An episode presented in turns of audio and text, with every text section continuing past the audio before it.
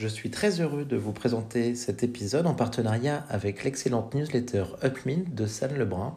Deux fois par semaine, San décrypte pour vous l'actualité IA et les meilleurs outils à utiliser. Alors abonnez-vous à Upmint, U-P-M-Y-N-T, pour être au courant des tendances digitales émergentes. Vous trouverez le lien dans le descriptif de l'épisode. Bonjour à tous, bonjour euh, Rita, ravi de te recevoir dans Comptoir IA. Salut Nico, merci beaucoup pour ton invitation. Je suis très content d'être là. Ah bah, écoute, euh, on est trop content de te recevoir. Euh, tu vas nous en dire, euh, nous donner plein d'infos sur ce qui se passe dans, au cœur de la, Silicon Valley. Tu es, notre, notre reporter, notre infiltré. et donc, Rita, toi, tu es AI euh, Engineer. Euh, en ce moment, donc, tu travailles pour euh, un fonds d'investissement de VC qui s'appelle Clear Ventures. C'est ça. Tu nous en parler. avec l'ambition de révolutionner le VC avec l'IA. Donc, c'est super intéressant. Et, et voilà, et tu as fait l'X et Berkeley aussi. Euh, ce qui fait que donc tu es euh, dans la vallée en Californie depuis, euh, depuis quelques mois. Et, mhm. et donc moi j'étais très curieux de pouvoir échanger avec toi un petit peu pour que tu nous transmettes un petit peu tes, tes impressions, ton feeling et que tu nous dises aussi bah, comment ça se passe parce que je pense qu'il y a quand même, même aujourd'hui, un petit décalage, en tout cas de mentalité, sur ces sujets qui vont tellement vite entre bah, la France et, et la Silicon Valley. Ouais, bah, je suis, je suis très contente d'en discuter et c'est aussi d'avoir euh, ta vision à toi de comment ça se passe à Paris. Je vois pas mal de trucs passer sur LinkedIn. Euh, je me demande aussi euh, comment c'est sur place. Donc, super contente de pouvoir échanger sur ces sujets-là. Ah bah, trop bien. Bah, c'est vrai que, écoute, il se passe de plus en plus de choses. La, semaine dernière, il y avait un énorme événement Hugging Face à mhm. Station F. Donc, bah, Hugging Face, en effet, grosse référence. Station mhm. F, où il y a de plus en plus d'événements sur l'IA et qui permet de faire des, événements euh, à 1000 personnes, et, ça, c'est excellent. Euh, mais, et donc, tu vois, là-dessus, c'était génial. Euh, mais après, juste après, j'ai vu un petit calendrier des événements qui étaient organisés sur l'IA à San Francisco, et c'était une liste. en gros, il y avait 15 événements par jour et tout ça. Et je me suis dit, bah, en fait, on n'est pas à ce niveau-là, mais c'est pas forcément euh, euh, ce qu'on recherche. On veut de la, qualité. Enfin bon. Mhm. Donc, euh, Rita, dis-moi tout d'abord, qu'est-ce qui se passe en ce moment dans l'IA générative? Alors, il se passe beaucoup de choses. Je pense que, je pense que tout le monde le sait. ici, comment je le vis, c'est c'est vraiment la course. Il y a quand même une ambiance, je pense, dans la grosse tech, la big tech, il y a quand même une ambiance je dirais, quand même assez tendu, mhm. euh, avec beaucoup, beaucoup de compétition. Euh, sur le côté plus fondamental, euh, de plus en plus de modèles, de plus en plus performants. Il y a aussi une tendance à la distillation, avoir des modèles de plus en plus petits. ça, c'est une tendance hyper intéressante, je trouve. et vraiment, on sent qu'il y a cette compétition, cette pression à la recherche, publier des papiers, toujours plus de toujours plus d'innovation et de R&D. Sur le côté plus euh, appliqué, euh, il y a un nombre, mais c'est inimaginable, de startups qui essayent d'appliquer euh, l'IA générative à absolument toutes les verticales possibles et imaginables. Enfin, franchement, je me rendais pas forcément compte avant et, et c'est quand même assez impressionnant le nombre de startups dans. Enfin, il y a une vingtaine de startups dans absolument toutes les verticales dont on peut penser. Donc, c'est euh, assez excitant. Et puis, euh, c'est aussi assez dur d'avoir une vision un peu globale de, bah, de toutes, ces, de toutes ces, ces, ces, boîtes qui se lancent. Euh, avec Clear, on essaie vraiment d'avoir cette vision de marché, d'essayer de catégoriser un peu les choses, d'essayer de vraiment rester à jour sur toutes ces nouvelles startups qui sont en train d'être créées. Euh, juste un petit tour sur euh, there'sanaIforthat.com te montrera l'étendue de, des, projets qui, existent. Donc, je Attends, ça comment, pardon, Rita? there'sanaIforthat.com. Ok, très bien. De sites comme ça. Il y a vraiment plein de sites comme ça qui listent euh, les, tous les projets. parfois, c'est même pas des boîtes, c'est juste des projets, des gens qui lancent des trucs en ligne. Ouais. Donc voilà, il y a, y a, beaucoup, beaucoup de choses qui se passent et je pense que c'est dur pour tout le monde de, de vraiment rester à jour, quoi. Ouais, je suis, je suis complètement d'accord. Euh, on a déjà parlé ici. C'est de temps en temps, c'est presque une, euh, il y a presque une, une fatige, tu sais, de, de, de se tenir euh, informé, de, de, suivre ce rythme effréné. Euh, toi, tu es donc euh, dans la Silicon Valley de, depuis combien de temps pour comprendre aussi donc comment est-ce que tu as vu arriver l'IA générative? Ouais. Alors moi, je suis arrivée il y a un peu plus d'un an. D'accord. Euh, donc, je suis arrivée en août de l'année dernière. Et puis hmm. déjà, dès que je suis arrivée, dès les premières semaines, euh, on me parlait que de GPT et, et d'IA ah, générative. Ouais, ouais, c'est... Avant ChatGPT, donc. ah oui, bien avant ChatGPT. Ouais, ouais, ouais. Euh, on parlait déjà de ça. Moi, déjà, ça me fascinait, donc j'essayais de, de, coder des chatbots sur mon ordi dans mon coin. J'étais hyper fière de mon chatbot qui me répondait sur mon ordinateur. Et ouais, c'était déjà, c'était déjà une réalité euh, à ce moment-là.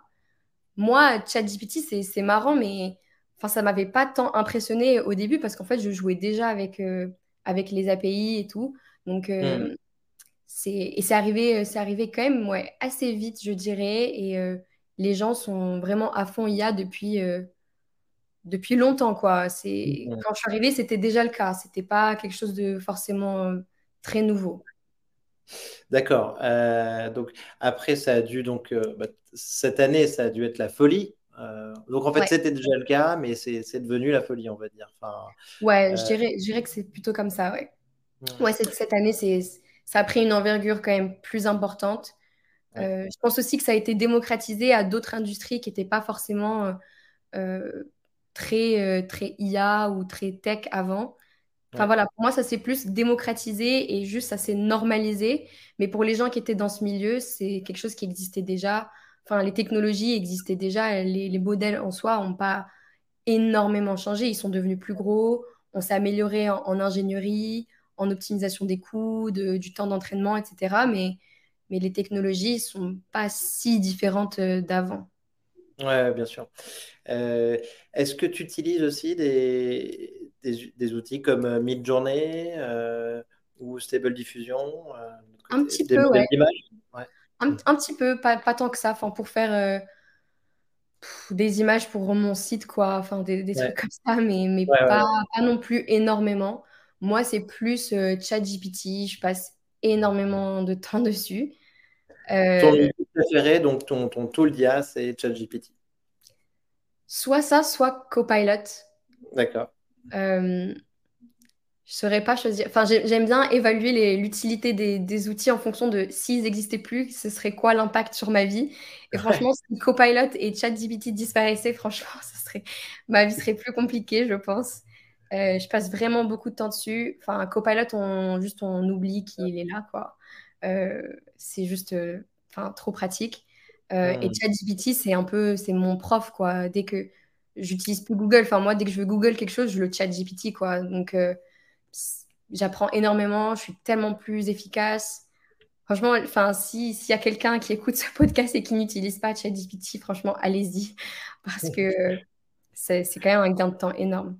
Donc, tu as, la version plus, j'imagine. Ouais, ouais, ouais. ouais. Euh, tu l'utilises aussi sur ton, sur ton mobile? Un peu moins.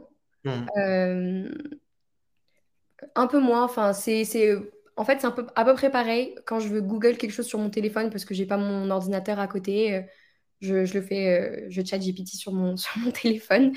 Euh, mais, mais sinon, plutôt sur mon ordinateur. D'accord. Donc, chat GPT à fond, à fond, à fond. Et je pense que tu, tu, corresponds un petit peu à une nouvelle génération. moi, je vois, je vois des personnes qui sont un peu plus jeunes que moi moi, j'utilise beaucoup, mais qui sont vraiment, tu vois, dans, des allers-retours avec ChatGPT, dans une conversation permanente. Et en mhm. effet, euh, euh, plutôt que d'ouvrir un onglet de recherche Google, qui est peut-être le réflexe d'avant, tu vois, c'est mhm. vraiment euh, comme ça qu'on fonctionne. Mhm. Ah oui, complètement. Mais moi, je, trouve que, en plus de me donner des réponses, moi, je pense que quelque chose de très important, c'est de, de verbaliser ses pensées. Enfin, par exemple, quand je veux résoudre un problème ou que... Oui, quand je veux résoudre un problème, en fait, juste le fait de le mettre par écrit et de d'échanger, en fait, la plupart du temps, ça me, ça me résout mon problème. Enfin, c'est comme c'est Paul Graham, je crois, qui disait que, enfin, l'importance d'écrire en fait, de mettre des mots. Et, et je trouve qu'en fait, souvent, on a besoin de parler avec quelqu'un pour, euh, pour résoudre nos problèmes et pour un peu brainstormer, enfin, je sais pas, pour arriver à une solution. Et en fait, moi, juste écrire, ça me permet de résoudre mes problèmes. Et parfois, c'est même pas la réponse qui est importante, c'est plus genre écrire, en fait. Ouais, tout à fait, tout à fait. Et donc, c'est poser la question. Euh, j'ai fait un truc récemment sur l'éducation et je pense que c'est très intéressant de, bien formuler ta question, écrire comme ça pour, pour, euh, euh, pour augmenter la, compréhension de, ce que tu, fais. C'est ça. Poser une bonne question, c'est déjà presque arriver à la réponse, je trouve. complètement. Alors, donc, la question importante, Rita, décris-nous l'ambiance, euh, l'ambiance de sur, sur l'IA ASF. Euh, comment c'est? Donc, euh, on a parlé de, oui, oui, qu'il y a beaucoup de compétition, tout ça, mais il y a une stimulation. Comment ça se passe? C'est les week-ends, des soirées, on parle que de ça, voilà. Ouais. Alors en fait, ce qui est bien avec SF et peut-être aussi pas très bien dans, dans un autre sens, c'est que il n'y a pas énormément de diversité je trouve, euh, dans cette ville, enfin dans le sens où tout le monde est dans la tech en fait. Donc c'est hyper facile d'être très focus quand, quand c'est notre milieu en fait. Rencontrer quelqu'un dans la rue, en fait, il y a une probabilité assez énorme que cette personne euh, travaille en fait euh, dans la tech ou dans une startup, une grosse boîte. Donc en fait, c'est vraiment omniprésent parce que c'est vraiment une, un endroit dans le monde où tout le monde ne fait que ça, ne pense qu'à ça et c'est vraiment au cœur de, toutes les discussions. Et donc, je pense que ça, euh, c'est vraiment une force de, cette, de cet endroit parce que ça, devient vraiment un vrai écosystème. Après, c'est vrai que du coup, il n'y a pas énormément de diversité et tout le monde fait à peu près la même chose. Les profils sont quand même assez similaires. Mais euh, moi, je suis très contente parce que je me dis, c'est mon milieu, j'ai envie de rencontrer du monde, j'ai envie d'échanger, donc c'est parfait. Il y a énormément. T'as des, des roommates, t'as des potes, toi, Rita euh? Pardon? Est-ce que tu as des roommates, par exemple? Ah oui, j'ai des roommates. J'ai des roommates. On est, et, donc, j'imagine qu'ils sont euh, plus ou moins. Ça, euh, Tesla, voilà. Euh, oui, c'est ça. C'est vraiment, c'est vraiment omniprésent. Et, et, tu le disais tout à l'heure, en termes d'événements, c'est assez conséquent. moi, j'ai vraiment du mal à, à, juste me tenir au courant de tous les événements qui existent. Hmm. toutes les semaines, il y a au moins un gros événement avec soit euh, des leaders de, l'industrie, des professeurs euh, de gros calibre euh, et juste une liste de personnes absolument incroyables, de gens qui parlent, qui y seront, des soirées. je vois passer des, des posts avec des amis dans des soirées chez Sam Altman. Enfin, c'est vraiment. C'est bon, ça. J'ai eu la chance de rencontrer Andrew Ing, Clément Delangue, je suis allée aussi à un talk avec Sam Altman. Enfin, je pense qu'à Paris, il doit aussi y avoir euh, des événements comme ça avec des, chercheurs et des, leaders qui, viennent. Je ne sais pas en fait à quelle fréquence, mais c'est vrai qu'ici, c'est hyper intense. Euh, et même des petits événements en fait avec euh, un nombre plus restreint de personnes de networking. Tous les événements de networking en fait sont des événements d'IA, mmh. plus ou moins quoi. Donc, Ces événements, ils sont ouverts dans l'ensemble ou, il faut se dépêcher d'être sur une liste, euh, tout ça? Enfin, pour comprendre la mentalité ou montrer, euh, par exemple, ton profil, tu vois? Il y a, y a, un peu de tout. Euh, il y a des événements, des événements avec un nombre de personnes restreint. Il faut postuler. Ils essaient de créer des listes assez restreintes de personnes pour échanger. Il y a des événements énormes où la plupart du temps, il faut quand même payer pour accéder. Ah après, ouais, il y, y, a pas mal d'événements payant. Euh, après, il y a aussi juste euh, des événements de networking où il faut être un peu sur des listes, il faut connaître un peu des gens. Et puis, euh, je, suis, pas mal de groupes WhatsApp et en fait, on est, on est pas mal. Et en fait, dès que quelqu'un trouve un événement, il envoie le lien et puis tout le monde s'y retrouve. c'est un peu comme ça. donc tes potes, tes potes chez Sam Altman, là, c'était, ils ont passé une bonne soirée alors Ouais, bah, à mon avis, ouais. Ah, trop bien. Et donc, et, tu fais plusieurs événements comme ça par semaine, euh, le week-end J'essaye, j'essaye.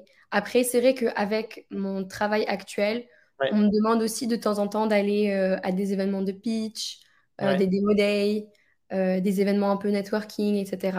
Donc ça augmente encore plus la fréquence d'événements que je fais. Mais dès que je vois quelque chose de passer qui me qui m'intéresse, j'essaye de soit de m'inscrire. si c'est trop cher, je demande si je peux, je peux participer en tant que mmh. parce que ça existe aussi. ouais, j'essaye d'en faire le plus possible parce que je trouve qu'il y, a énormément de valeur à, ce, à, ce, genre d'événement. Rencontrer des gens qui sont, qui sont vraiment des gros calibres dans cette industrie, je trouve ça hyper impressionnant pour moi. Et, et à chaque fois, j'essaie de poser plein de questions. De... Donc, c'est vraiment chouette. Il y, a, il y a des Français autour de toi, justement, là-dedans? Ouais, il y a beaucoup de Français à San Francisco. Euh, il y a une vraie communauté euh, de Français. Euh, juste à l'X, mais on est un nombre assez impressionnant. et il y a pareil des événements un peu entre Français. Je crois qu'il y a la Chambre de commerce qui fait un événement dans quelques semaines. Il y a la French Tech SF qui est là. Et il y a beaucoup de Français, en fait. Il y a beaucoup de Français. Stanford et, Berkeley ramènent beaucoup de, Français et en général, ils restent. Euh, plus ou moins longtemps, mais, ouais, mais ouais. Ah bah, super. Euh, bah, écoute, ça, me permet de, euh, de, saluer Sophie Monnier qui, qui s'occupe de XAI, qui, qui fait un, super travail d'association pour, pour regrouper. Il y a, plein d'événements et, c'est super sympa. Et, euh, et, donc sur euh, tous ces Français et sur les boîtes que tu vois, donc les, les, les boîtes les plus en vue, euh, avec les projets les, les, plus, les plus intéressants, les plus sexy, c'est ben, OpenAI, Anthropic, Coher, je sais pas, tu as, quoi dans ta liste? Alors, je pense qu'il y a... XAI, hein, par exemple. Ouais, il y a, je pense que ça dépend de euh, la catégorie plus précise qu'on regarde. Mhm. Euh, moi, je pense qu'il y a tous les OpenAI, Anthropic, etc. Je pense que eux, c'est plutôt la course euh, à l'AGI, en fait. C'est plus la course à, faire des modèles performants, à la recherche, etc. Après, en termes de produits et d'applications, c'est là où, en fait, il y a des choses intéressantes. J'avais rencontré des gens chez Contextual AI. Je trouve que c'est c'est hyper intéressant euh, ce qu'ils font. Euh, le fait d'avoir vraiment une solution end-to-end euh, pour, les, pour les grosses entreprises. Il y a beaucoup de solutions en tout ce qui est sécurité, safety. Je pense que ça, c'est aussi hyper, hyper important. Et là, pareil, il y a pléthore de, de startups dans, ce, dans cette verticale-là. après, appliquer l'IA et l'IA générative à des, à des solutions pardon, à des verticales très précises, euh, à des industries que, auxquelles on n'aurait pas pensé. Je pense que ça, ça a aussi énormément de, de valeur. Donc tout ce qui est euh, même legal tech, euh, health tech, tous ces trucs-là, même manufacturing, maintenant, il y a de, l'IA générative. J'ai vu une, une, boîte qui fait de, des images de, synthétiques, en fait, pour entraîner des modèles avec des modèles de diffusion. Et euh, enfin, moi, ce genre de projet, je trouve ça vraiment intéressant parce qu'on voit en fait toute l'étendue que ça va avoir dans toutes les industries. Euh, et, ça, je trouve ça vraiment chouette. Ouais, donc en, fait, euh, ouais, c'est marrant parce que autant donc il y a des projets de d'alignement, il y a des projets un peu, moi je vois des projets de Phospho qui fait de, l'analytics sur, sur ces modèles. mais, mais en fait, on, a, on voit aussi donc toutes les, tous les verticaux qui sont travaillés en fait en se disant tiens est-ce qu'on peut réinventer les choses avec l'IA avec, avec l'IA mhm. euh, l'IA en tant que, euh, que système d'exploitation euh, c'est un peu le, le, truc à la mhm. mode mais qui permet de réinventer tous les business en fait from scratch mm. de manière plus efficiente ouais, mhm. ouais c'est ça. C'est ça. Moi je pense qu'il y a beaucoup de, de, de valeurs à, à, débloquer en fait dans ces, dans ces industries là euh, je pense qu'il y a aussi beaucoup de valeur euh, dans tout ce qui est euh, aider les grosses boîtes en fait à utiliser leurs propres modèles, à les déployer, à avoir une sécurité au moment du déploiement, etc. Je pense que là, il y, a, aussi énormément de valeur. Là, il y a beaucoup de bruit en ce moment, mais je pense que les startups qui vont réussir à bien comprendre en fait ce marché-là et, bien l'exécuter, vont avoir énormément de, succès. Mais est-ce que ces startups, est-ce que, est que, oui, il y, a des boîtes qui vont réussir à faire ça, mais de l'autre côté, ben, OpenAI a sorti son offre entreprise, euh, mais après, bon, il y aura quand même des besoins pour adapter un petit peu tout ça, euh, rien que pour apprendre aux, boîtes à, regrouper, euh, à, traiter, à regrouper, à cleaner leurs données. Quoi. Après, enfin, je me trompe peut-être, mais moi, j'ai vraiment l'impression que, que OpenAI et, et Anthropic, enfin, toutes ces boîtes-là sont vraiment plus orientées AGI, en fait, atteindre, atteindre ça.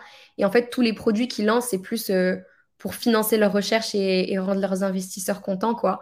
Enfin, je sais pas, moi, je le vois un peu comme ça parce que euh, je trouve que, je trouve que euh, la vraie valeur ajoutée de ces boîtes-là, c'est vraiment les modèles fondamentaux et c'est pas tant que ça le déploiement et les produits, en fait, si, ça, si tu vois ce que je veux dire. Mais je, vois très bien, et, et ça c'est euh, passionnant, on, en parlait en préparant. Je, te disais que pour moi, AGI, ici, donc Artificial General Intelligence, à Paris, en France et tout, on en parle, euh, mais c'est quand même presque encore un gros mot, euh, parce que on ne sait pas bien le définir, mais ça, je pense que personne ne sait bien le définir, oui, hein, pas, non plus. Euh, mais, de, mais, donc, mais de l'autre côté, tu vois, ça, ça fait peur, ça, ça, AGI, ça fait très peur aussi au niveau de l'emploi. Mmh et euh, parce qu'à ce moment-là, bon, bah, quasiment tout le monde euh, devient remplaçable. Euh, mhm. Mais, mais c'est marrant parce qu'il y, y, a une espèce de peur où, et, et, aussi pas mal de gens qui te disent non, mais c'est vraiment pas pour tout de suite ou c'est pour dans, dans, longtemps. Et, quand, on, quand on a échangé là-dessus, je te dis est-ce que c'est quelque chose qui est, qui est, si lointain? Et en fait, ce que tu m'as dit et ce que tu viens de me dire là, c'est que non, c'est quelque chose qui est dans, le quotidien en fait de ces, de ces chercheurs et de ces entreprises et au cœur de leur activité. Quoi. Mhm. Alors en termes de timeline, je, franchement, je ne saurais pas m'avancer. Euh, je pense pas que ce soit si loin que ça. Mais en effet, c'est quelque chose du quotidien dans le sens où c'est le but de leur recherche quand même. Je, je pense c'est quand même euh, l'objectif. On en parle, on, en parle. on met, ces mots, Oui, c'est ça. Enfin, moi, ça m'avait étonné que tu me dises que c'est presque un gros mot euh, à Paris parce que Enfin, ici, c'est juste un concept et on se bat un petit peu pour définir ce que c'est, quoi. Mais, mais c'est pas. Enfin, voilà, c'est un, peu un objectif, quoi. Ouais.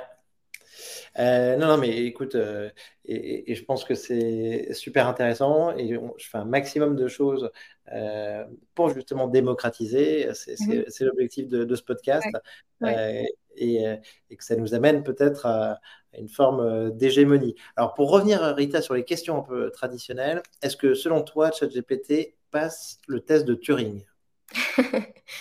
Euh, Est-ce que ChatGPT passe le test de Turing? Franchement, je dirais non, mais en fait, euh, je me demande si c'est vraiment, si c'est vraiment la question qu'on devrait se poser. Mhm. parce que le test de Turing, enfin, tu me dis si je me trompe, mais c'est c'est de pouvoir euh, distinguer la réponse euh, d'une machine ou d'un, ou d'un humain par quelqu'un qui n'est pas au courant lequel est lequel. Mhm. Euh, et en fait, moi, je pense que une question plus fondamentale, c'est la question de, de, de, conscience, en fait. Parce mhm. que, en fait, imiter un être humain, en fait, si on donne assez de données et que le modèle est assez gros et assez performant, ben, en fait, oui, je pense qu'au bout d'un moment, on, ne fera plus trop euh, la différence. Enfin, même déjà par le passé, il y a eu pas mal de tests où euh, on avait des résultats genre 50%, euh, enfin, je sais plus trop, mais, mais à mon avis, enfin, juste imiter, à mon avis, enfin, on y arrivera. Peut-être aujourd'hui, pas encore tout à fait, mais, mais, mais à mon avis, on, y arrivera. Moi, la question qui me, qui me travaille plus, c'est cette question de, de, conscience, en fait. Est-ce que ces modèles ont une conscience ou pas. Personnellement, je ne pense pas. Euh, euh, je pense que... Mais je pense que c'est plus ça la question qu'on devrait se poser. Et, je pense qu'il y a beaucoup de travail à faire. Moi, je ne suis pas experte, mais euh, vraiment sur le côté cognitif et savoir en fait bien définir ce que ce que c'est la conscience et, et, savoir en fait évaluer et, trouver des tests pour, pour savoir un peu, un peu ce qui se passe. Parce qu'en fait, moi, comment je le vois, c'est. Quand on regarde juste l'output, euh, c'est pas ça en fait qui nous dit euh, si ce modèle il a une conscience. Enfin, c'est comme même en philosophie vraiment très classique, moi, je, suis, je, je, sais que j'ai une conscience parce que je suis moi, je suis dans ma tête. Mais toi, quand je te parle à toi, j'ai aucune manière de savoir que toi, tu as une conscience parce que tout ce que j'ai, c'est le résultat de ce qui se passe dans ta tête. C'est ton output, c'est ce que tu me dis, c'est tes actions. Et, je trouve que juste regarder le résultat euh, de ces modèles et, pouvoir un peu comparer euh, mmh. euh, avec, un humain, c'est pas suffisant en fait. Il faut Ça, c'est la, chambre, la chambre chinoise, hein, ce, dont tu parles. Hein, mmh et donc, elle est un peu plus loin, en effet, pour comprendre ce, ce qui se passe à l'intérieur. Ouais, c'est ça. je pense qu'il faut je pense que c'est là où on devrait concentrer plus nos efforts, mais, mais juste comparer en fait les résultats de ces modèles avec euh, des humains, bah oui, c'est une manière de voir leur performance, mais pour moi, c'est c'est pas la, question vraiment clé et importante et, et fondamentale qui qu'on devrait euh, se poser tous les jours, quoi. Hmm. Qui est pour toi euh, Est-ce qu'il y a une conscience? Ouais, c'est comment en fait, quel test est-ce qu'on peut faire pour, euh, pour montrer que oui ou non, euh, ces modèles en, ont une? Euh, et, et, juste comprendre un petit peu, un petit peu plus comment les catégoriser, comment les définir, comment, comment juste les appréhender. Quoi. Ouais, bien sûr. ce qui nous amènera peut-être plus tard sur leur donner des droits, des devoirs, tout ça. Quoi. bah, ouais. avec la notion d'agent vers laquelle euh, plein d'acteurs se, dirigent. Quoi. Ouais, on peut, on peut imaginer ça. Et ça, c'est, c'est une question qui. Enfin, j'ai, j'ai pas de réponse à te donner. Quoi. Je, je sais juste qu'il faut qu'on, qu'on mette tellement plus d'efforts à, à réfléchir là-dessus. Exactement, ça, on a, ça nous fait poser plein de questions. Il y a plein de mots en fait qu'on, s'aperçoit qu'on les définit mal, en tout cas par rapport à, à, ces avancées de l'intelligence artificielle. Mm-hmm. Euh, et alors, donc, Erita, maintenant, euh, faisons un petit zoom là sur, euh, si tu veux bien, sur ton activité là chez Clear, Ventures. Clear. Ventures. Mhm. Donc, toi, tu, donc, tu, tu es AI engineer chez eux. et donc, en fait, c'est un fonds, un fonds d'investissement en capital risque sur des projets innovants. Et donc, vous avez une approche data-driven là-dessus. Est-ce que tu peux nous en dire plus et nous expliquer en quoi on révolutionne le marché du VC et, si tu penses que c'est vraiment le futur de l'investissement? Mm-hmm. Ouais, c'est une bonne question. Euh, alors sur cette approche data-driven, déjà, à mon avis, euh, à mon avis, beaucoup de VC euh, font ça, en tout cas je l'espère, parce que bah, parce qu'en fait le VC c'est une industrie comme une autre et, elle va aussi être touchée et elle, va, elle doit aussi se réinventer et, et complètement, complètement se, se, questionner quoi. Donc, à mon avis, beaucoup de VC sont plus ou moins data-driven, à la limite un peu d'analytique, de, peut-être quelques modèles un peu, un peu simples. en tout cas, je, l'espère. Et je pense que toute l'industrie va, comme toutes les autres, va être, va être touchée. Après, il y, a des, il y a des fonds qui vont un peu plus loin dans leur approche. et là, il y en a peut-être un peu moins. Euh, nous, chez, chez Clear, on a, on a quand même euh, une approche assez différente dans le sens où on, on essaye de développer euh, un produit à l'intérieur du VC. Mhm. Donc, on a une équipe tech. moi, je suis AI engineer, il y a des software engineers. On a vraiment une équipe d'ingénieurs, quoi. et on essaye de développer un produit pour automatiser plein, plein de tâches de, du quotidien, quoi. je pense que ça reste une, une industrie qui est quand même pas mal basé sur euh, les relations, euh, euh, les personnes en fait.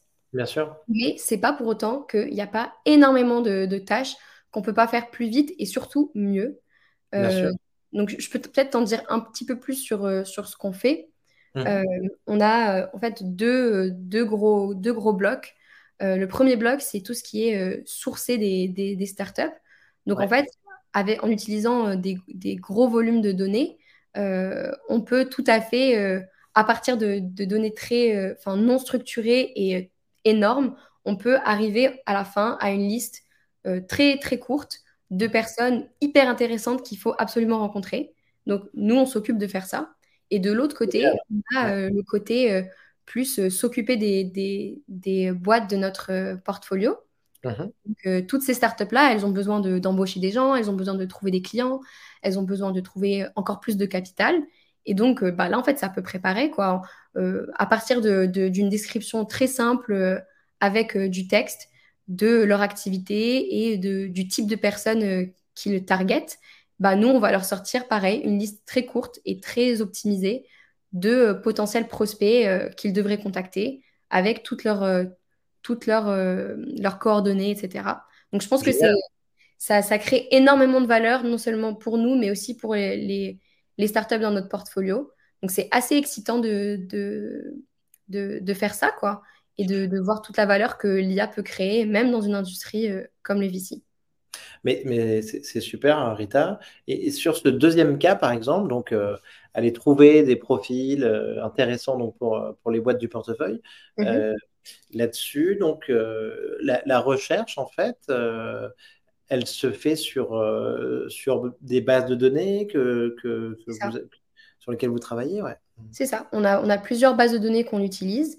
Et puis, euh, ouais, en gros, on, fait du match, enfin, on match, euh, on fait du scoring, on fait enfin, du ranking, enfin, plein, de, plein de, de, choses comme ça pour ensuite, à la fin, arriver à partir de plein de bases de données, parfois pas structurées, enfin, des données sur LinkedIn, par exemple. Donc vraiment un amas euh, énorme de, de, data et, d'infos, bah, arriver en fait à quelque chose de très structuré, de très logique, euh, de enfin rangé quoi, dans l'ordre. Euh, et, et, ça, je pense que ça, ça a énormément de, valeur ajoutée.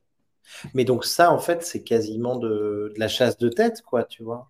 Un peu, ouais, un peu, c'est un peu ça. C'est pas mal de, de, search, quoi. Et, euh, et ouais, en fait, on peut l'appliquer à des personnes, on peut l'appliquer à mhm. des boîtes. Euh, par exemple, pour nos, les, les, les, startups de notre portefeuille, euh, on, on, arrive à leur donner des noms de boîtes qu'ils devraient, à qui ils devraient vendre leurs produits, mais aussi les personnes qui sont capables de prendre la décision au sein de, de ces boîtes-là. Donc, il y a une certaine granularité qu'on arrive à, à avoir. Et, et c'est un gain de temps, mais énorme. Euh, parce qu'ils sont tous sous l'eau, enfin on les voit, ils sont tous sous l'eau, ils arrivent et puis on leur donne cette liste de 10 personnes. Bon, bah voilà, euh, ces 10 personnes, c'est exactement, ils ont besoin de votre produit en fait. Et d'ailleurs, euh, vous avez des meetings déjà prévus avec eux demain, on vous a déjà introduit. Du coup, bah, c'est incroyable d'avoir un service comme ça, je trouve. Mais c'est trop fort, mais attends, mais et cette, cette solution, c'est est-ce que c'est commercialisé par Clear Venture ou c'est Pas encore, c'est une ambition. Mhm. C'est une ambition. Pour l'instant, euh, on développe en interne et puis on, fait tester par euh, justement euh, par nous en fait, par l'équipe un peu opérationnelle et puis par les startups du portefeuille. Et puis on verra ce qui se passe par la suite. Ouais, ah bah écoute, trop cool. Et ensuite, après, bah, donc l'autre côté que tu avais décrit en premier, donc trouver les, les boîtes intéressantes dans lesquelles investir. Ouais. et, c'est vrai qu'il y a pas mal de solutions qui existent ou qui, qui, qui ont existé Mhm. on n'a jamais vraiment, tu vois, euh, euh, percé le. Euh, trouvé la, solution, tu vois, sur, et, donc, il y a quelque chose à faire. Quelque chose à faire. on, finit, on, finit, par dire justement, bon, bah oui, tu tout à l'heure, c'est du relationnel, il faut connaître des gens, tout ça. mais c'est un peu une question classique de, de l'IA, tu vois, jusqu'à un moment où, en fait, l'IA peut peut-être faire ça mieux que toi et mieux que ton carnet d'adresse une fois qu'il y a euh, un certain nombre de, données. Euh, c'est sûr. C'est sûr, mais je pense qu'il y, a besoin des deux. Enfin, bien sûr, on a aussi euh, des startups qui viennent un peu du réseau, d'un peu tout le monde dans le fond. mais je pense qu'avoir vraiment cette approche très proactive, moi, ça me plaît beaucoup en fait dans ce, dans ce fond. C'est qu'il y a vraiment cette approche de aller chercher l'information. Et même si on finit par pas investir dans ces boîtes-là, en fait, on les, on les repère extrêmement tôt dans leur, euh, dans leur cycle de vie. Et en fait, ça nous permet de savoir en fait ce qui se passe et bah, qu'est-ce que font les gens en ce moment et, qu'est-ce qui est à la mode. Et, et, en fait, on arrive à avoir cette info assez tôt parce que ces gens-là, on va les chercher en fait. On n'attend pas qu'ils viennent vers nous. Et ça, je pense que c'est, c'est, hyper important. Et, et, pour revenir un peu à ce, qu'on, à ce que tu disais tout à l'heure, euh, moi, ce que j'aimerais, ce que j'aimerais énormément faire, c'est créer une sorte d'agent en fait qui mmh. puisse se nourrir en fait de tous les feedbacks qu'on reçoit euh, des, partenaires et vraiment d'avoir euh, un agent en fait qui est capable de, de juste d'évaluer euh, des startups par, par lui-même. Moi, si j'arrive à faire ça, je suis contente quoi. Ah bah ça, écoute, c'est génial. ça, ça c'est ce que tout le monde veut ça. Donc, l'agent partenaire, c'est ça, dans une activité d'investissement en startup. Ouais. C'est ça. Euh, et attends, et ton agent, il, irait sourcer des boîtes et tout ça, euh, trouver les bonnes boîtes. Et est-ce qu'il s'occuperait aussi des boîtes de son portefeuille? Alors moi, comment je le vois, c'est, euh, je trouve qu'en fait, dans cette industrie, il y a besoin d'avoir beaucoup de flair et, d'expérience. Donc en fait, par exemple, sourcer en fait des candidats. Ensuite, quand on les amène devant des, devant les partenaires qui sont vraiment enfin qui ont fait toute leur vie euh, dans la vallée, qui ont fait euh, je sais pas combien de boîtes, qui connaissent absolument tout le monde, qui ont vraiment énormément d'expérience. En fait, ils voient des choses et ils ont des avis que on n'a pas forcément quand on, mmh. quand on débute. Et moi, ce que j'aimerais beaucoup faire, c'est en fait nourrir, euh, nourrir une sorte d'agent par tous ces, ce feedback-là, en fait, et d'avoir un agent qui est capable d'évaluer une opportunité d'investissement en mmh. fonction de vraiment de notre thèse d'investissement interne et de nous, en fait, ce qu'on cherche et nous, en fait, ce qu'on veut. Euh, et juste, en fait, euh, d'avoir cet agent-là qui est capable de, raisonner euh, par lui-même et de pouvoir évaluer, ouais, c'est ça, des, opportunités d'investissement. Je pense que déjà, juste arriver là, ça serait vraiment, vraiment pas mal. Bien sûr, non, mais tu as raison, c'est génial. Et à la base, c'est un, travail hyper chronophage où on fait de, de la masse sur le, deal flow. Et, mhm. euh, et, après, ce que là où tu as raison aussi, c'est que chaque fonds euh, a ensuite, après, son, sa propre thèse d'investissement qui va être différente, euh, qu'elle soit sectorielle ou sur les entrepreneurs, sur le niveau de maturité de la boîte. Et donc, donc chacun a un besoin aussi différent. Et, ça, ça pourrait tout à fait être adapté. Mhm. ok, trop bien. Il y a des secteurs que des secteurs qui t'intéressent, des types de projets qui t'intéressent particulièrement en ce moment euh, au niveau euh... investissement? Bon, bah, Ouais, ouais. Évidemment, mais bon, est-ce que. Euh, ouais, ouais, tout à fait. moi, je pense que en ce moment, on regarde beaucoup des choses liées à, la sécurité. Mhm. Et je pense que ça, en fait, c'est quand même pas mal un frein, en fait, au déploiement de, de ces modèles-là. Donc, en fait, moi, avoir une, une, boîte qui est capable de vraiment, vraiment euh, s'occuper de, de, toute, euh, de toute la pipeline de déploiement euh, de ces modèles-là, vraiment end-to-end. Moi, pour moi, ça, ça, a vraiment, vraiment beaucoup de valeur. Donc, s'occuper de tout ce qui est même hallucination, ce genre de choses-là. Moi, pour moi, il n'y a pas assez de boîtes qui font ça. Enfin, j'en ai pas vu tant que ça sur le côté vraiment hallucination, les déploiements euh, efficaces. Euh, et je pense qu'il y a vraiment une opportunité là-dedans. J'ai peut-être vu euh, trois, quatre startups, ce qui est beaucoup moins que dans les autres, les autres verticales. Mmh. Donc, Sur la sécurité des modèles, quoi.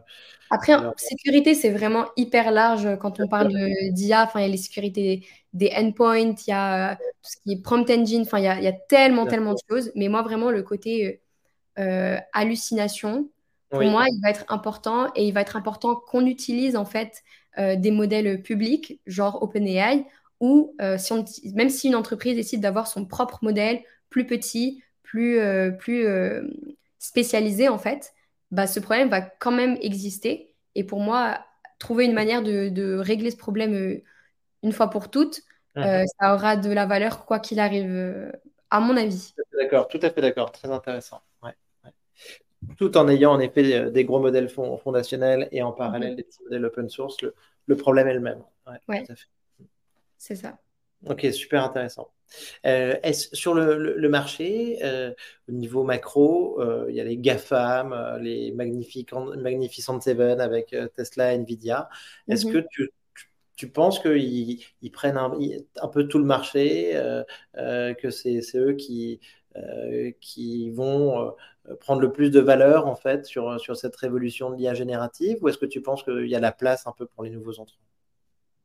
C'est, une très bonne question euh, que j'ai beaucoup posée euh, à plein d'événements et que je me suis, je me suis pas mal posée. et ma conclusion personnelle, c'est qu'il y a de la place. Mmh. Il y, a, y, a, y, a, de la place dans le sens où en fait, il y a tellement de valeur en fait à trouver, il y a tellement de, de valeur à, à, débloquer en fait avec l'IA que, en fait, ces, ces grandes boîtes-là, elles peuvent pas tout faire, quoi.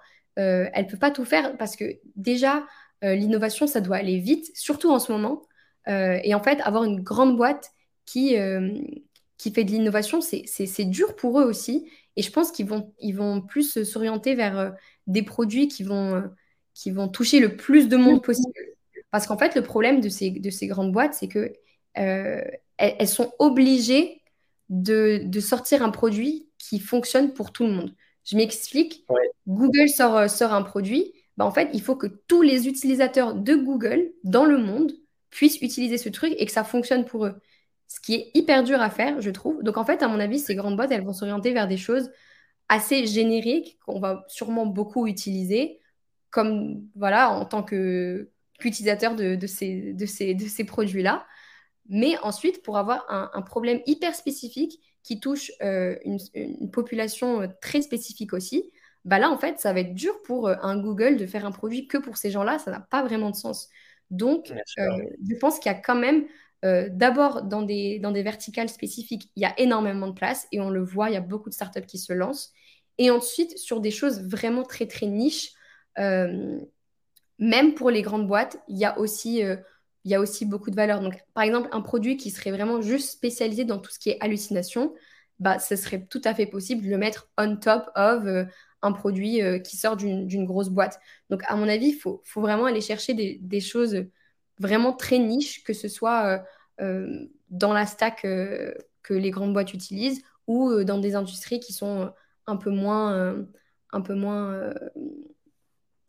tournées vers tout ce qui est IA et tech. Euh, mais je pense qu'il y a complètement, il y a complètement de la place et euh, il faut, se lancer quoi. Non, non, mais tu as raison. Et, en fait, on l'a vu avec OpenAI déjà, euh, mm-hmm. qui, qui, était un, nouvel entrant qui pouvait se permettre peut-être des choses que les, les, autres ne pouvaient pas, notamment, notamment Google. Et pour l'instant, Google, on n'a pas vu grand-chose. moi, je n'ai pas été convaincu par, par mm-hmm. Bard. Euh, Gemini, tu, tu as des, attentes dessus? Tu entends des bruits de couloir euh, là-bas ou pas? Un petit peu, on entend dire que c'est vraiment bien, mais euh, moi, j'aime pas trop faire confiance comme ça à des, à des oui-dire, donc j'attends de voir. Et, et puis, on, puis, on verra, mais, mais ouais, en tout cas, j'ai hâte de voir à quoi ça, ça va ressembler. Sur euh, ChatGPT, la fonction vision, là, tu l'as, ChatGPT V, là, tu, mhm. euh, GPT-4V, tu as essayé un petit peu? Ouais, j'ai essayé, j'ai essayé, j'ai un petit peu joué avec. Mais encore une fois, moi, tout ce qui est image, c'est un peu moins mon truc, quoi. je, c'est vraiment très ponctuel quand j'utilise mmh. ça. Mais, ouais comment est-ce que tu vois, Rita, euh, les, les, implications, un peu l'impact euh, de cette IA générative au niveau sociétal et en particulier sur l'éducation et l'emploi? C'est une très très bonne question. Commençons par l'éducation, c'est des grosses questions. en fait, moi, pour l'éducation, je pense que c'est une très bonne nouvelle, quoi. Euh, enfin, moi, je le vois pour moi-même. J'apprends tellement plus en fait avec avec l'IA générative que, que sans. Euh, moi, je pense juste qu'il faut juste réadapter, euh, réadapter le système éducatif. Euh, mais tout comme on l'a fait par le passé, dès qu'il y a des grandes révolutions technologiques, bah, il faut juste réévaluer la manière dont on enseigne. Mais pour moi, il ne faut pas le voir comme une, comme une menace, mais plutôt comme un outil supplémentaire qu'on va pouvoir utiliser et qui peut être vraiment, mais absolument génial euh, pour, pour l'éducation. Donc moi, je suis hyper, euh, hyper optimiste sur, euh, sur ce côté-là. Je pense qu'on va apprendre plus et plus vite. donc sur ce côté-là, moi, j'ai vraiment hâte de voir ce, que ça, ce que ça va donner. Sur le côté emploi, ça dépend de la timeline. Je pense qu'à court terme, il y a tellement de valeurs créées par l'IA que, en fait, pour moi, ça va presque créer de l'emploi, en fait. Parce que ça va créer de la valeur, donc ça va créer de l'emploi. Je pense qu'il y a j'avais vu un rapport, je crois que c'était chez McKinsey, qui disait que qu'il y aurait pas mal de, d'emplois créés. Donc, à mon avis, sur le court terme, c'est une bonne nouvelle euh, économique, etc. Mhm. Moi, c'est plus sur le très, très, très long terme. Enfin, très long terme, c'est dur de mettre une limite, mais, mais j'avais un débat avec un ami où on se disait... Euh, en fait, comment expliquer? Moi, j'ai deux types d'activités dans ma journée. J'ai les activités où je crée et j'ai les activités où je consomme il n'y a pas d'autre chose que ces deux-là. Il n'y a pas d'état végétatif C'est vraiment soit l'un, soit l'autre. Quand, tu, dors, quand tu dors, c'est quoi? Quand je dors, peut-être. Ouais, ouais, c'est vrai, peut-être. Je crée des rêves, j'en sais rien. mais, euh, mais voilà, en gros, il y a un peu ces deux états-là. Et en mhm. fait, je me rends compte de plus en plus que comme on va moins faire, on va plus consommer. Je me suis fait cette remarque-là, euh, on en parlait euh, bah, quand je suis dans une voiture autonome. Avant, les voitures autonomes, bah, on, les conduisait, quoi. On, faisait quelque chose, je sais pas. Et, et, là, en fait, euh, on est juste assis et il faut juste remplir ce temps de vide. Et donc, qu'est-ce qui se passe? Ben, Il y a des écrans dans les voitures autonomes et puis voilà, quoi. Et, et je me dis, en fait, ce, ce genre de, de mécanisme, ça va, ça va exister avec de plus en plus de choses en fait. Quand on voit des robots, et je voyais hier Stanford, ils ont développé un robot qui range, qui range ta chambre en fait. C'est vraiment juste un bras et ça range les trucs où tu veux qu'ils soient. Je le veux.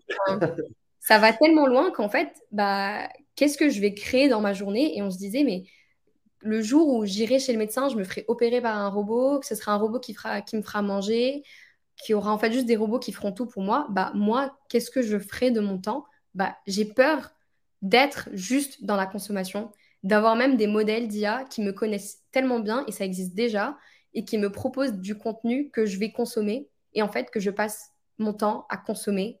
Euh, le seul métier que je vois euh, peut-être euh, survivra, c'est peut-être la recherche. Peut-être qu'on fera de la recherche pour améliorer encore plus ces robots et, et les rendre encore plus performants. Mais c'est vrai que sur le très long terme, on se dit, bah, en fait, il n'y aura plus de métier. Donc, quoi, on aura des pensions du gouvernement et puis on, sera juste chez nous à regarder la télé. Enfin, je ne sais pas du tout à quoi ça va ressembler. Mais moi, c'est plus sur le long terme où je me dis, bah, tiens, bah, qu'est-ce qu'on fera? Est-ce qu'on deviendra, on deviendra tous philosophes ou, artistes? Je ne sais pas.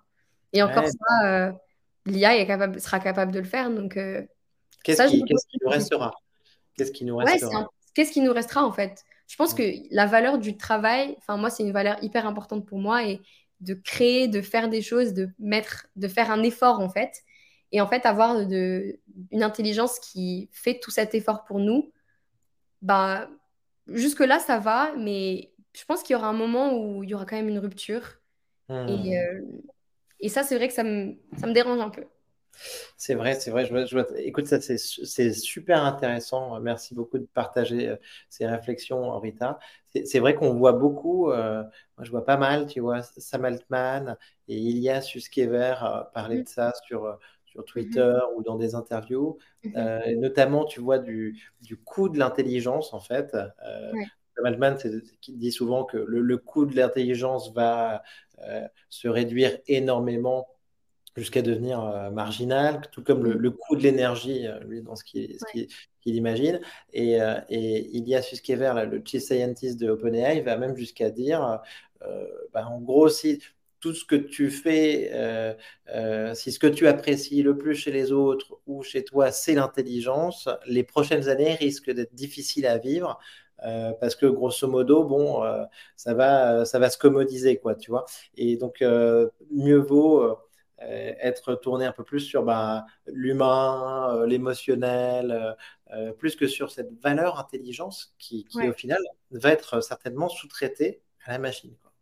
Ouais. Tu vois ça comment C'est quand, même dérangeant, je trouve. C'est quand même un peu dérangeant pour moi. Enfin, je sais pas, qu'est-ce que tu en penses, toi?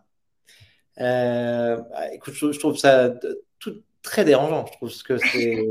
en fait, ça, ça, remet tout en question, tu vois. Enfin, donc, euh, euh, et tu vois, c'est des, valeurs hyper importantes, euh, donc, qui se. qui potentiellement, tu vois, disparaissent, ou en tout cas ne sont plus entre nos mains, et, et c'est complètement déstabilisant. Ouais, c'est sûr. Et alors après, on n'y est pas encore, tu vois. Donc, euh, ouais, c'est sûr. mais, le jour où ça arrive, c'est sûr que pendant un, bon moment, je pense que même tu peux être sonné, tu vois, ou dans une période de, crise, tu vois. Mais oui, mais je pense qu'il faut, faut vraiment se préparer et préparer les autres parce que, enfin, c'est pas dit que ça arrive pas euh, plus rapidement qu'on s'y attend. Mm. Et, euh, et, je pense que bah, c'est sûr que nous, on est, on est dans, cette, dans cet écosystème-là, donc on y réfléchit, on y pense beaucoup, mais à mon avis, c'est des réflexions qui devraient être beaucoup plus démocratisées et il faut, faut un peu préparer les gens. À mon avis, c'est pas du jour au lendemain où on, sera prêt euh, pour ça et, je pense que c'est hyper important que les, gouvernements, que les sociétés soient beaucoup plus sensibilisés à ces, à, ces, questionnements, en fait. Juste le fait de se poser la question, je pense que c'est important. Bien sûr. Tu penses qu'en secret, il y a des labos ou, chez OpenAI, tout ça, ou LedGI, potentiellement, on y est Il y, y, a eu des bruits comme ça sur Reddit Il y sur les forums, euh, qui avaient déjà développé ça en interne, euh, en faisant du multimodal. Non, j'y crois pas. Je pense que si c'était vrai, euh, on, le saurait plus. Et, et, en fait, je vois, je vois pas pourquoi ils il le, il le cacheraient, dans le sens où c'est aussi une course. Rien ne les empêche de, de dire que qu'ils y sont presque ou qu'ils y sont, et puis ensuite préparer en fait les gens, en fait. Donc, je sais pas, j'ai du mal à y croire. Ah ouais, tout à fait. Et, euh, alors, autant ils sont pas transparents sur euh, le, modèle, tu vois, mais, mais ils ont été très transparents sur le fait de communiquer le plus tôt possible. C'est ça, euh, en fait. produit et le GPT 3.5, GPT 3.5 plutôt que le GPT 12, tu vois. Ouais. ouais, ouais, ouais. Non, non, ça, ça m'étonnerait. Enfin, juste en lisant leur newsletter, ils, enfin, mmh. Bien sûr. Ça, m'étonnerait en fait, ça, je sais pas. Ouais, ils ont quand même euh, quelques personnes qui travaillent sur, dans l'éthique aussi. De, ouais, c'est ça, c'est ça, c'est ça. Euh, Mira Mourati, tout ça. Ok. Euh, et donc, alors, Rita, donc, dis-moi un petit peu, les, pour toi, ça peut nous amener à des grandes possibilités, grandes découvertes, l'IA, là, comme l'IA sur mhm. laquelle on est en ce moment. Mhm. Ah oui, ça c'est, ça c'est, ça c'est certain. moi, j'ai, vraiment très, très hâte de voir tous ces projets euh, qui sont en train d'être lancés, lesquels vont survivre, euh, lesquels vont devenir juste euh, une commodité pour nous. J'ai hâte de voir aussi dans, des, dans des domaines qui m'intéressent plus particulièrement, typiquement la santé. Je pense qu'il y, y, a tellement de choses à faire. Et, mmh. et, et, ça, franchement, je trouve ça hyper, hyper excitant. donc, ouais, moi, surtout sur tout ce qui est santé, je pense qu'il y a beaucoup de possibilités c'est un marché qui n'a pas été assez euh, servi par l'IA jusqu'à présent. Et c'est en train de changer. Et, euh, j'ai vraiment hâte de voir euh, ce que ça va donner. Je suis tout à fait d'accord. Écoute, ça, la santé, tu vois, c'est non négociable. On ne peut pas dire que, que, que c'est pas bien. Et je pense qu'il peut y avoir des avancées extraordinaires. alors, Dernière question, ta timeline, euh, AGI, euh, super intelligence, euh, et tu as le droit de me dire, qu'est-ce que tu qu'est-ce que tu veux me dire là-dessus justement? C'est tellement dur de, savoir. Moi, quand je regarde le, rythme à laquelle, auquel on est en train d'aller en, recherche, enfin, tu vois, c'est ce graphe super connu du nombre de papiers en IA avec cette courbe tout à fait exponentielle. Donc mhm. en fait, cet effet de compound effect, quoi, mhm. pourrait faire que ça arrive plus vite qu'on s'y attend. Euh, te donner une date là tout de suite, euh, franchement, euh, je ne sais pas du tout. Mais je pense que qu'on verra ça arriver dans, pas si longtemps. En tout cas, c'est pour notre génération, quoi, à mon avis. Mmh, bien sûr, bien sûr. Et écoute, et c'est génial. Et je pense que tu as, de la chance de vivre ça aussi au, au cœur du réacteur, euh, euh, dans l'écosystème. Et merci de nous partager, euh, Rita, ton expérience là-dessus. C'est trop sympa. dernière question. ton livre ou film de science-fiction? Mon livre ou film de science-fiction, c'est pas vraiment sur l'IA. Euh, euh, c'est un film, euh, c'est un film pas très connu, je trouve. c'est pas pour tout le monde. Ça s'appelle Mr. Nobody. Mhm. je sais pas si ça te parle. J'ai vu ce film quand j'avais 17 ans et ça m'avait vraiment trop marqué. c'est vraiment hyper beau comme film. C'est, ça parle du dernier homme mortel dans une société où tout le monde est immortel et, et en fait chaque choix dans sa vie mène à deux vies parallèles. Donc en fait c'est vraiment un travail sur euh, la mémoire, le choix, les décisions. Euh, c'est hyper, hyper beau. Et euh, franchement, je recommande, je recommande vivement. Je m'en souviens, il faut, je crois que je ne l'ai pas vu en entier, mais c'est, ça m'avait beaucoup plu. Et il y a Jared Leto, et, mais il y a aussi un, un, mec, je crois, qui est très tatoué, tu vois, ouais, tatoué sur le visage et tout. C'est ça. mais, mais, mais, oui, oui, je crois que c'est, assez dingue, très intriguant. Super. Ben, merci beaucoup, Rita. Merci, Rita, de, nous avoir partagé euh, tout ça. C'était un plaisir d'échanger avec toi sur euh, Comptoiria. Euh, et on va suivre donc avec beaucoup d'intérêt ben, tes, aventures, Clear Venture aussi, ton projet d'agent partenaire. et voilà, et, tes différentes soirées à, la, AGI House à, San Francisco. C'est ça. Merci beaucoup pour ton invitation. C'était très chouette de discuter. Super. Merci Rita. À bientôt. Salut.